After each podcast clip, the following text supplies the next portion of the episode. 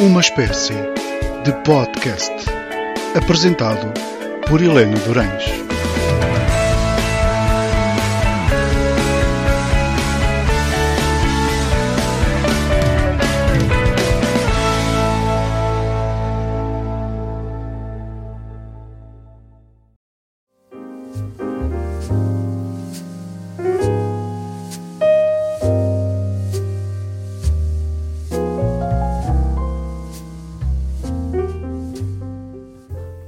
Boa noite, bem-vindos a mais um episódio de Uma Espécie de Podcast. Desde já, obrigado por estarem desse lado a ouvir mais um episódio desta rúbrica. Uh, espero que tenham gostado da semana passada da minha conversa aqui com o Jacinto Furtado. Para mim foi um prazer poder conversar com ele e ele ter aceito o meu convite para estar numa espécie de podcast e espero que tenha sido a primeira de muitas presenças. Espero conseguir trazê-lo aqui mais vezes para podermos conversar sobre as coisas da vida.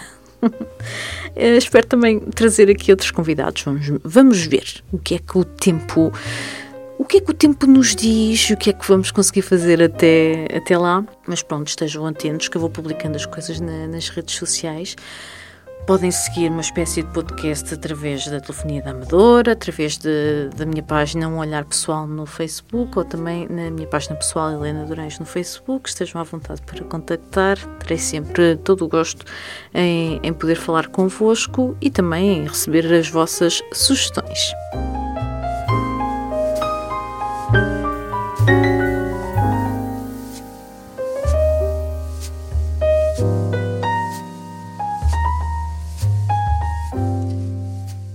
Estamos em plena época carnavalesca.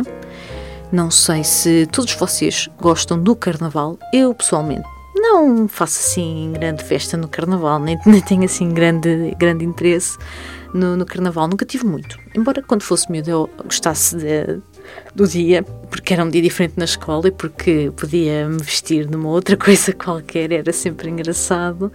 Mas depois, mas tirando isso, não achava assim nada de especial e depois acho que isso com a idade ainda ficou pior, portanto não tenho assim mesmo grande interesse no, no carnaval.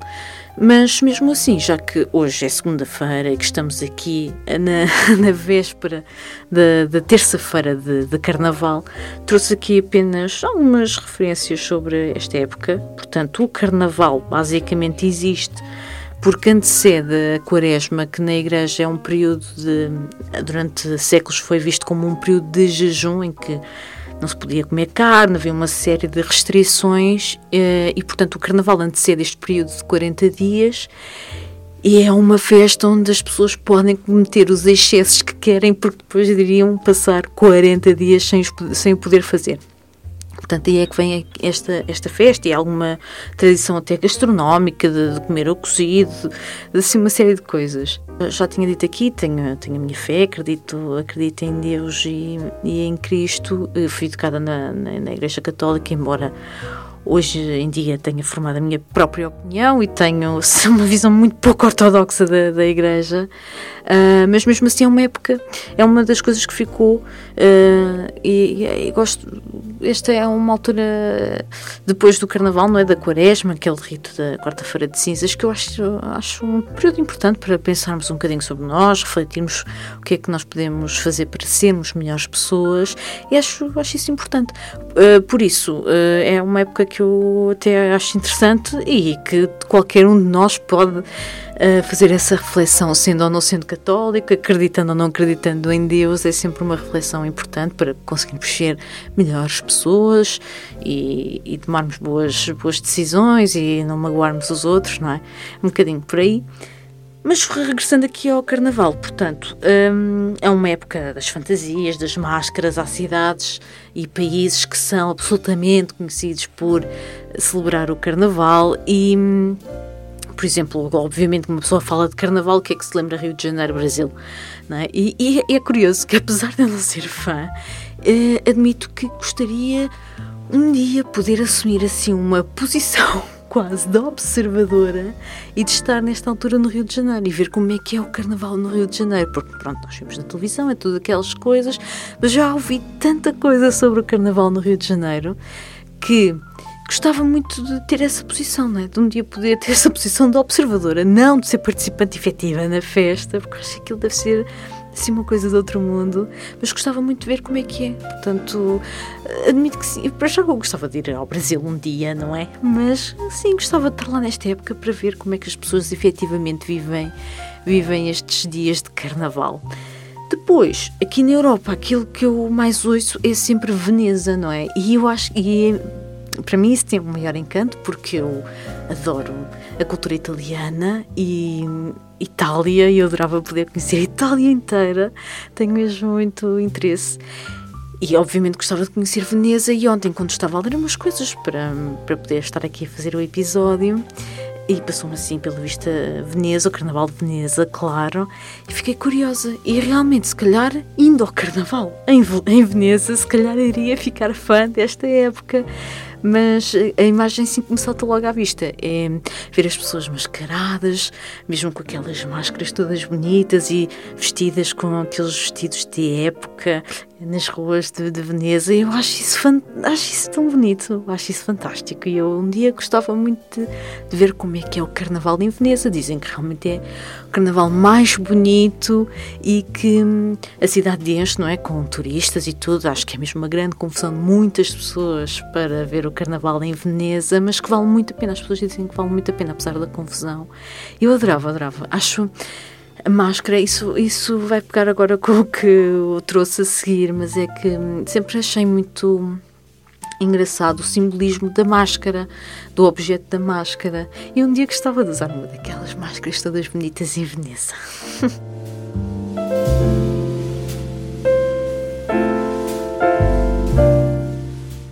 mas eh, sempre achei graça às máscaras. Eh, pronto, por serem. Há pessoas que não gostam, que ficam, ai, máscaras, que horror, não sei o quê, remete para, para alemão, não sei. Mas eu sempre achei graça às máscaras, não sei porquê.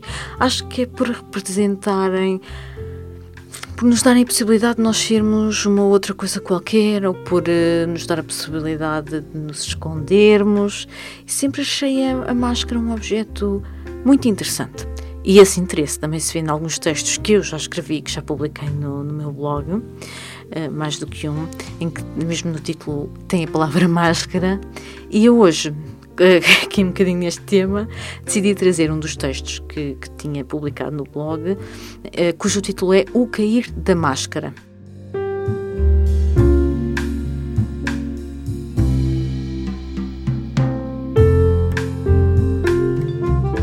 E então, é um texto de fevereiro de 2011, portanto tem quase 10 anos.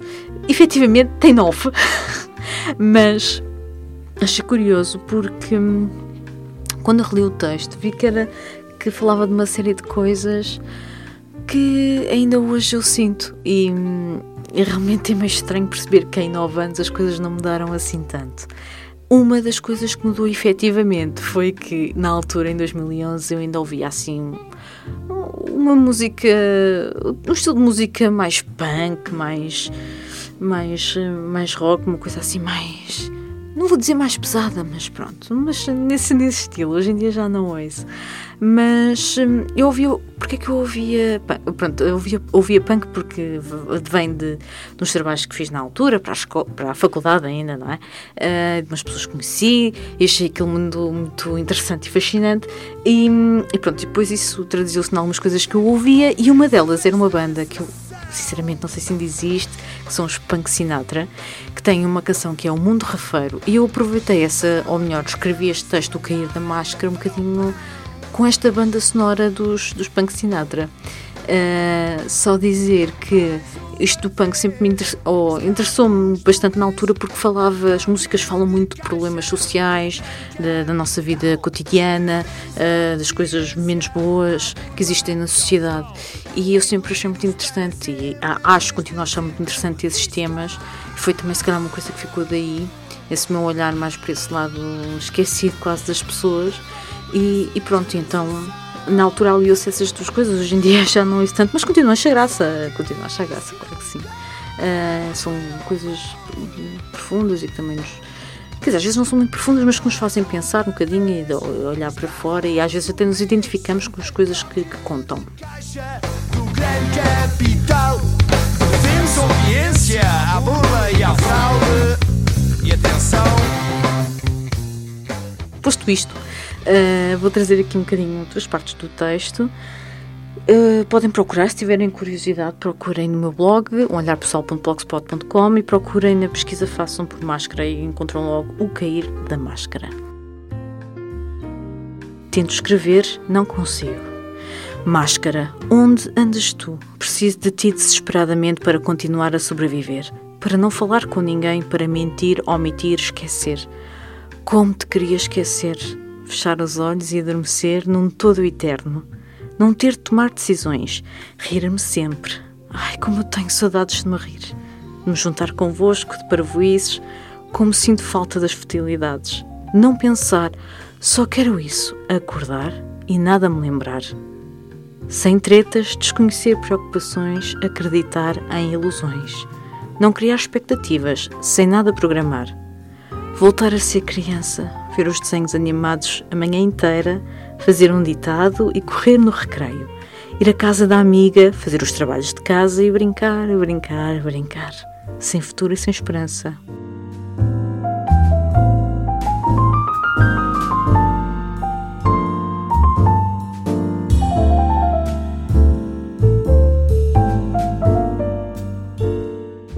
Ao ler isto é realmente engraçado porque ainda para mais nos tempos que correm. São sentimentos e, experiências e pensamentos que ultimamente têm vindo muito, muito à cabeça.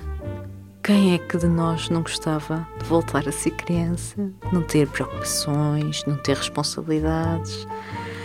A única coisa que nós queríamos era brincar, divertir-nos. Tenho, sim, e, e tenho, tenho ultimamente tenho pensado bastante nisso, era, era fantástico. E, eu, e outra das coisas que eu falo aqui no texto é de, de querer esquecer, não é? De querer esquecer aquilo que, que magoa, que nos fere. Como eu gostava de poder esquecer algumas coisas.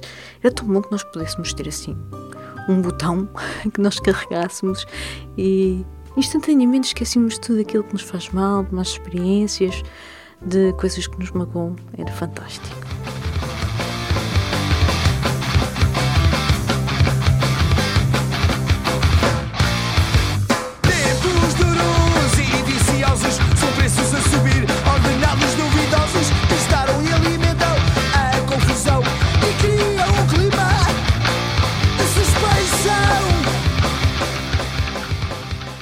Quero ver arder a minha sanidade mental.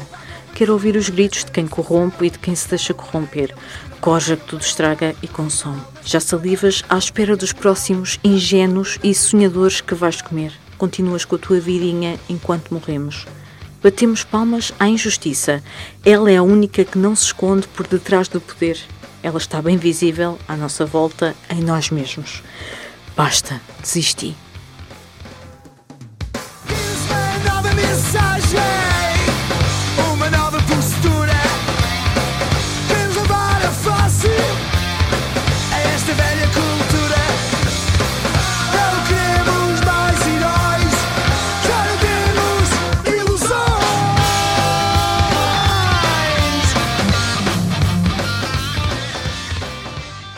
Eu acho que no fundo dei o, o título de O Cair da Máscara, porquê? Porque hum, na nossa vida e devido às responsabilidades que temos e tudo mais, temos que usar várias máscaras. Eu não acredito nas pessoas que dizem que não usam. Há de ser sempre necessário usá-las.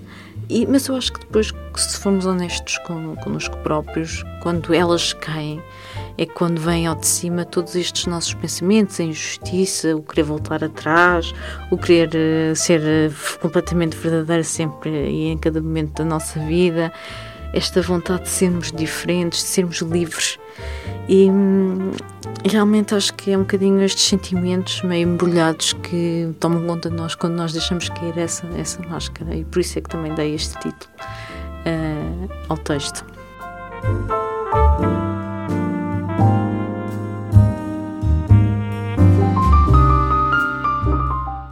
Bem, hoje volto a trazer um livro que eu tenho na estante e que ainda não li. E é de um autor que eu também sei que é uma vergonha eu ainda não ter lido nada dele. Vou já revelar quem é António Lobo Antunes. É verdade, ainda não li nada de António Lobo Antunes e comprei este livro precisamente por essa razão. Como nunca tinha lido nada, eu ah, vou comprar este livro, parece-me bem. O que eu descobri ontem é que este livro é o primeiro romance de António Lobo Antunes, portanto, foi mesmo o primeiro em tudo. Uh, e espero realmente colmatar esta minha falha brevemente. Quem sabe se não é o próximo livro que eu vou começar a ler. Vamos ver, vamos ver. Ora bem, o livro que eu tenho na estante e não li tem o título Memória de Elefante, é de António Lobo Antunes e eu tenho a 34 edição, que foi uh, de maio de 2017.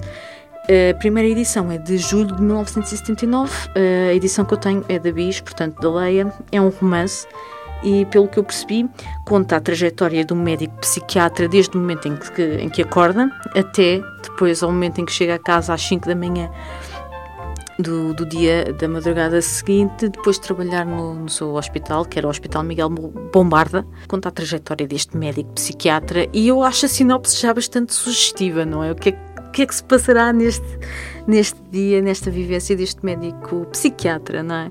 E, e portanto, é, é, portanto memória de elefante. Vamos ver quando é que, quando é que colmato esta minha falha de não ler nada de António Lobantunes. Quem sabe se isto não é o chamariz, depois começo a ler tudo de António Lobantunes.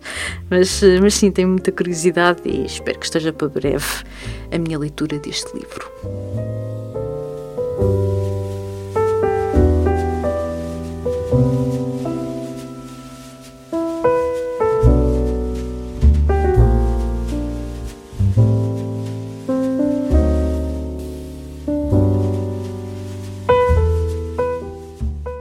Bem, chegamos ao fim de mais um episódio de Uma Espécie de Podcast.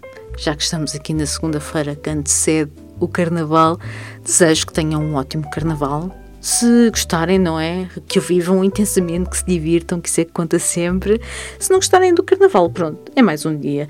Mas que acima de tudo sejam felizes, que amem muito e sejam muito amados. Só assim é que valerá a pena e só assim é que valerá a pena andar aqui sem, sem ter este, este, este dilema sempre de termos que usar certas máscaras em certos momentos. Sim, se tivermos quem goste de nós, nós gostarmos dos outros, as coisas serão muito mais fáceis de suportar.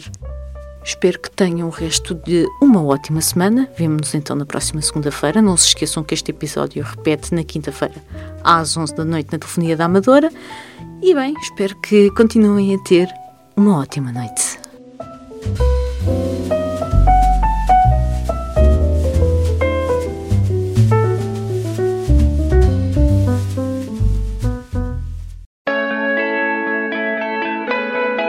Uma espécie de podcast. À segunda-feira pelas 21h10, com repetição à quinta-feira pelas 23 horas. Apresentado por Helena Durães.